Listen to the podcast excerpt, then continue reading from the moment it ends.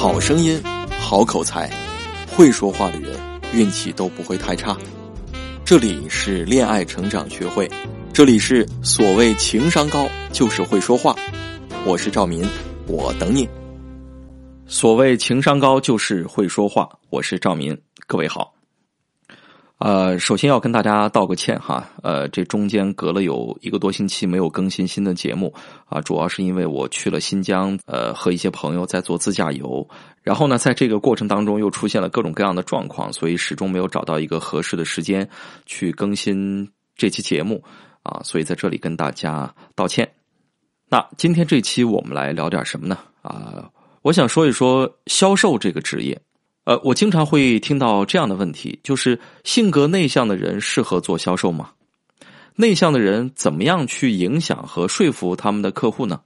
比如说前两天有一位女学员，她就问我，她说：“我是一个极内向的人，甚至有点自我封闭，生活所迫不得不去做销售行业，但是三个月过去了，非常痛苦，就是不知道如何开口跟人沟通，客户稍一打乱思路，我就全乱套。”不知道自己该说什么，很想放弃，但又真的不甘心。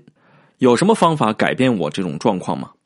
啊，我想销售恐怕是天底下最难的职业之一了。不论哪一类产品的销售，他们都会面对形形色色的客户。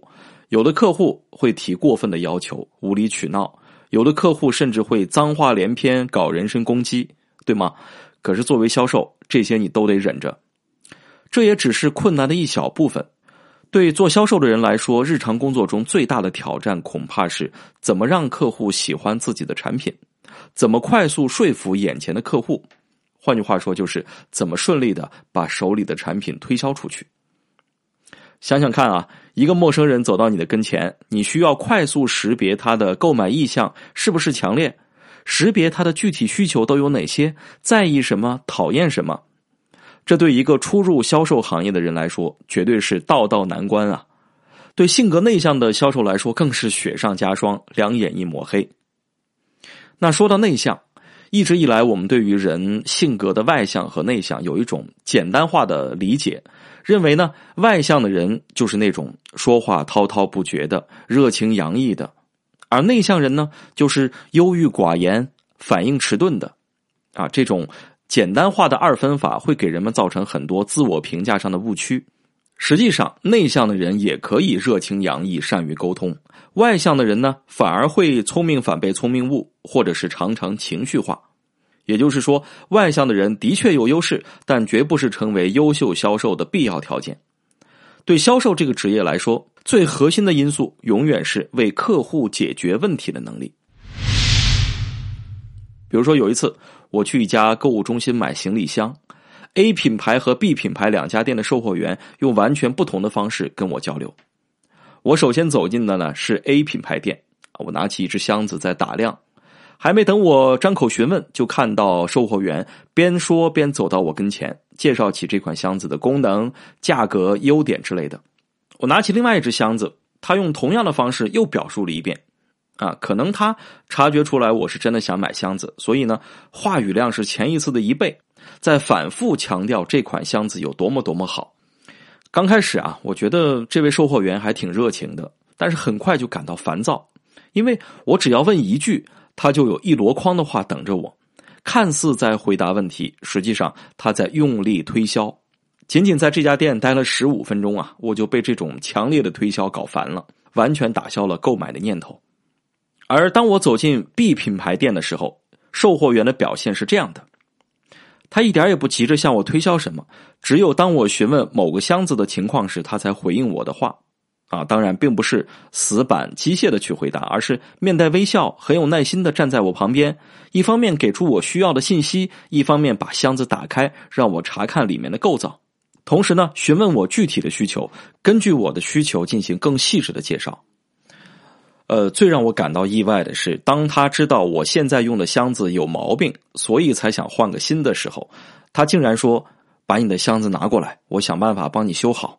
如果其他地方都是好的呀，其实没必要再花钱买新的。”同时，他还主动告诉我，如果非要买，最好等到过几天商场店庆的时候，那样会更划算。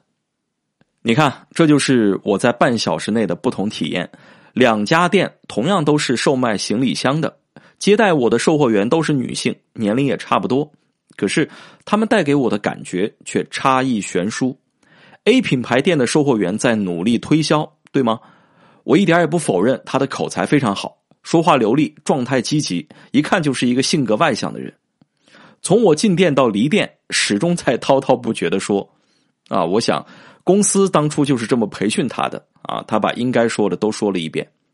而 B 品牌店的售货员更像一位经验丰富而且值得信赖的朋友，不急不躁，耐心的了解我的需求和预算，以一个消费者的姿态来进行讲解，让我觉得他并不是在销售，没有把公司的销售任务强加在我这个消费者头上，甚至都忘记了自己作为售货员的身份，而是真的在帮我解决具体问题。他把解决我的问题看得比卖出一个箱子更重要。那说到这儿，你应该很容易猜到后来我在哪家店掏了钱吧？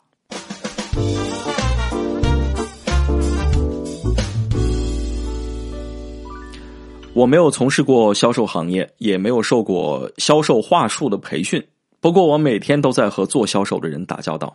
我始终相信这样一个朴素的道理：一个令人讨厌的销售是没有办法让顾客喜欢他推销的商品的；一个忽视顾客需求的销售更不可能赢得顾客的心。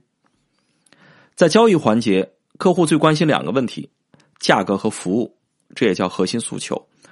那作为销售，不论内向还是外向，能主动解决和满足客户核心诉求的，就一定会成为优秀甚至顶级的销售。也就是说，在面对客户的时候，不能为了说话而说话，要想一想怎么样才能让客户更满意。如果不能建立在这个基础上，即便你能说会道、口若悬河，也无济于事。如果你正在从事销售行业，或者打算做一名产品销售，那么不妨留意下面的几条建议。第一，不论你销售的是牙膏、冰箱，还是一套房。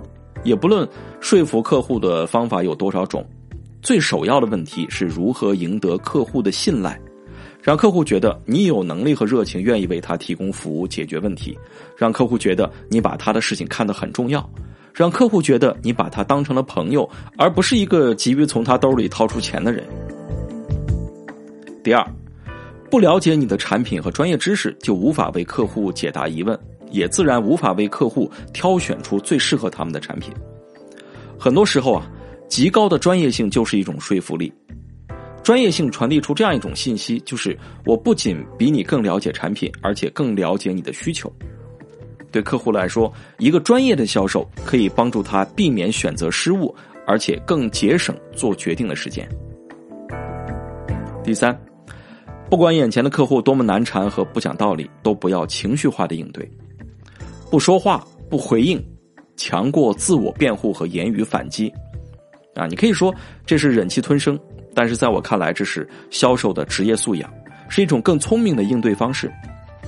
也许当下这单生意你没做成，但是并不意味着你失去了这个客户。你善于克制自己的情绪，就可以为你赢得下一次机会。那我们回到文章开头的问题。